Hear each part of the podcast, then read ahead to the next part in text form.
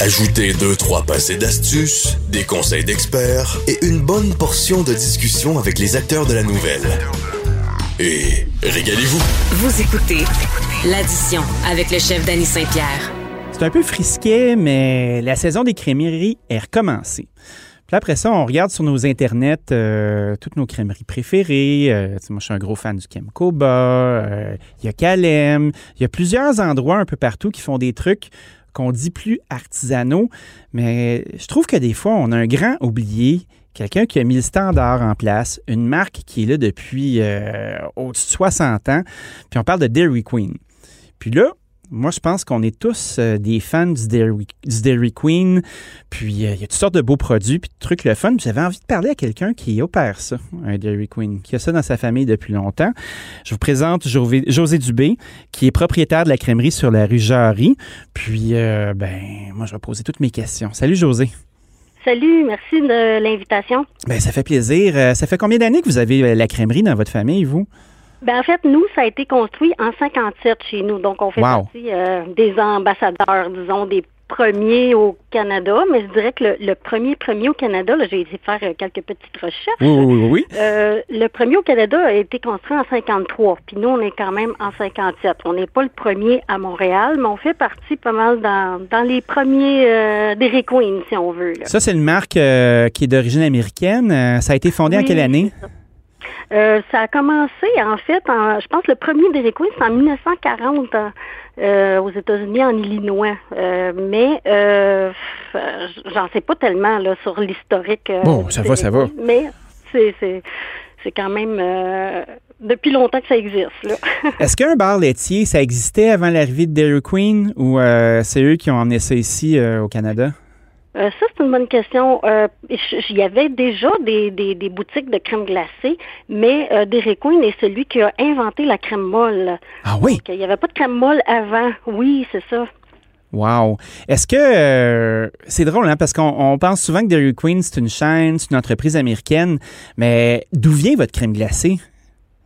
Euh, ben en fait, c'est nous, en tout cas au Québec, je, je sais que c'est euh, Natrel qui nous fournit euh, puis, ben, par contre, notre produit euh, mélange pour les Dairy Queen parce qu'on a une recette spécifique pour les Dairy Queen qui, qui, est créée, qui a été créée. Est faite en Ontario, mais c'est quand même du lait canadien. Ben oui, tout à fait.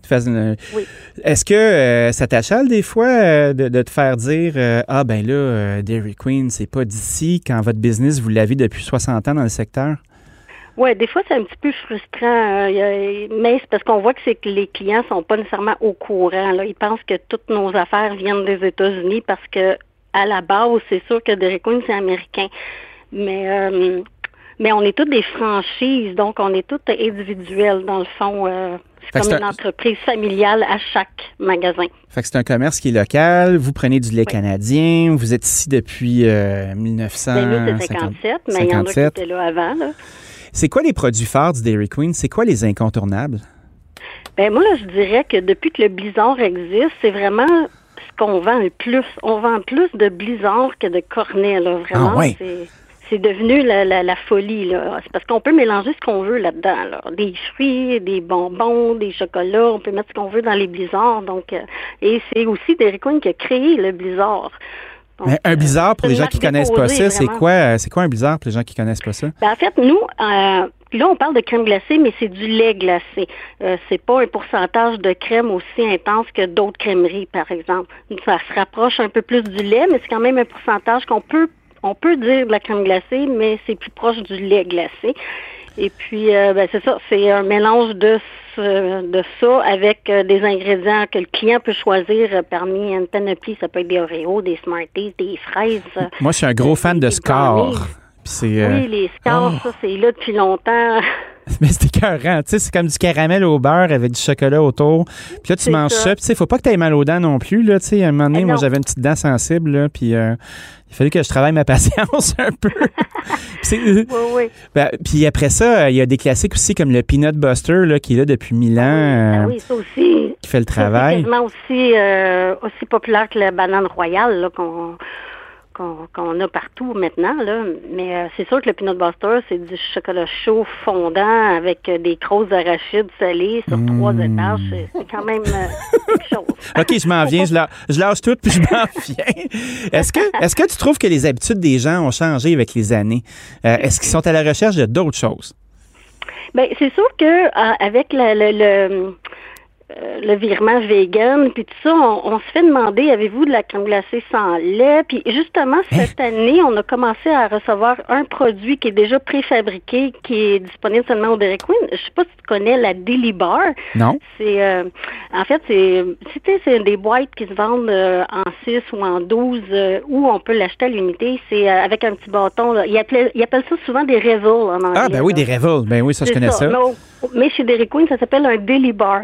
Hmm. Puis, on- ils ont sorti la barre Daily, justement, vegan, donc qui est faite avec du lait de soya. Puis, euh, j'inviterais les gens à l'essayer parce qu'il n'y a vraiment pas de différence au goût, presque, en tout cas selon moi, Oui. euh, avec la crème glacée. Puis, c'est vraiment euh, sans lait, là. C'est c'est du lait de soya. Fait que la demande est assez grande pour que la, la marque euh, se soit cassée la tête pour euh, accommoder Oui, ce désir-là. Oui, quand même. T'en sors combien par semaine des délibères pour le fun? Euh, ben là, je vous dirais que ces temps-ci, ils ont sorti aussi des coupons. Donc, on, on vend beaucoup de, de, de Bar, mais les réguliers. Les vegans, c'est un petit peu moins populaire encore parce que c'est pas encore assez connu qu'on a ce produit-là, mais Mhm. on l'offre. Puis euh, les gens, quand ils demandent la question, avez-vous quelque chose euh, vegan ou sans lait, ben on leur propose ça. Ou on a aussi la gamme d'Orange Julius qui est des smoothies et puis euh, des, des trucs à base de, de glace et de, de fruits. Donc, il n'y a pas de lait là-dedans non plus. Fait que, la perception que les gens ont de Dairy Queen qui se disent OK, je vais aller me chercher un, un Sunday ou un Peanut Buster ou une crème molle, il y a d'autres choses qui se passent là-bas. Vous avez diversifié Oh oui, votre offre. Quand je regarde aux Oui, États-Unis, euh, oui, Oui, c'est ça. Avec les années, il y a beaucoup de gammes de produits qui sont rajoutés, puis des, des, des nouveaux, euh, des nouvelles saveurs pour des traites royales. On a aussi, euh, depuis quelques années, un brownie qu'on peut mettre au four, là, qui vient chaud, puis c'est vraiment bon. Là, je pourrais dire même cochon. c'est, vraiment euh, quelque chose que les gens aiment aussi. Euh, la seule chose que je dirais que on n'a pas, mais tu sais qu'on sent pas le besoin d'avoir ça, c'est d'avoir une panoplie de sortes de dip pour les cornets, par exemple. Parce qu'il y a beaucoup d'endroits à heure qui ont des, des toutes sortes de, de, de, de saveurs pour tremper les cornets. Mais comme je disais tantôt, nous, notre marque, là, ce qu'on vend le plus, c'est les blizzards, beaucoup plus que les cornets. Donc, on ne sent pas le besoin chez Dairy Queen d'avoir besoin d'avoir tant de, de saveurs de cornets. Là. Ouais, t'es mieux d'être connu pour quelque chose puis de bien le faire que de commencer à ça. t'écartiller puis faire toutes sortes d'affaires. Exactement. Une grosse soirée là, chez vous, ça ressemble à quoi? C'est combien de personnes qui viennent se chercher un petit dessert? Là? Là, je dirais que depuis le couvre-feu, il n'y a pas grand-chose qui se passe à part nos livraisons qu'on a commencé avec Uber Eats. Mais quand même, ça va bien avec Uber Eats. Oui, on a beaucoup de commandes. Des fois, les, je suis obligée d'avoir trois employés sur place juste pour produire les commandes de Uber Eats après le couvre-feu. Mais comment ils font Mais pour ça- pas que ça fonde dans le char, euh, la crème glacée? Ben, évidemment, là, il n'y a aucun produit en livraison qui vont être les cornets ou les sundaes ou les justement les parfaits peanut butter, les bananes royales.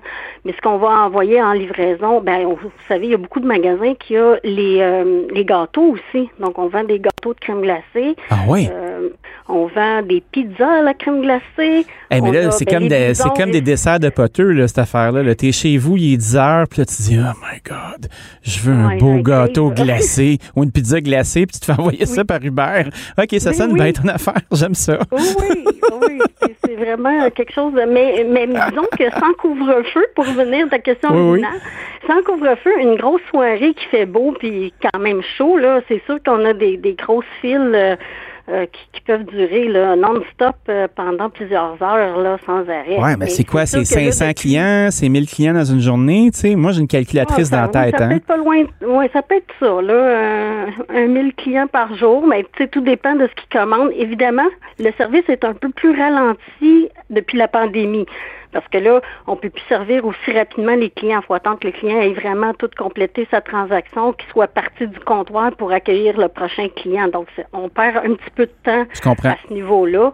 Euh, donc, les fils sont plus longues parce qu'ils prennent deux mètres de distance entre chacun. Ça décourage tout le monde, ça, admettons? Euh, moi, je me promène en char, là, puis je regarde la file, puis euh, là, je me dis, ah merde, ça va être long, cette affaire-là, puis j'arrête pas. Non, je pense pas, parce que je suis allée justement sur le terrain à quelques reprises, puis je vois que les, gens sont...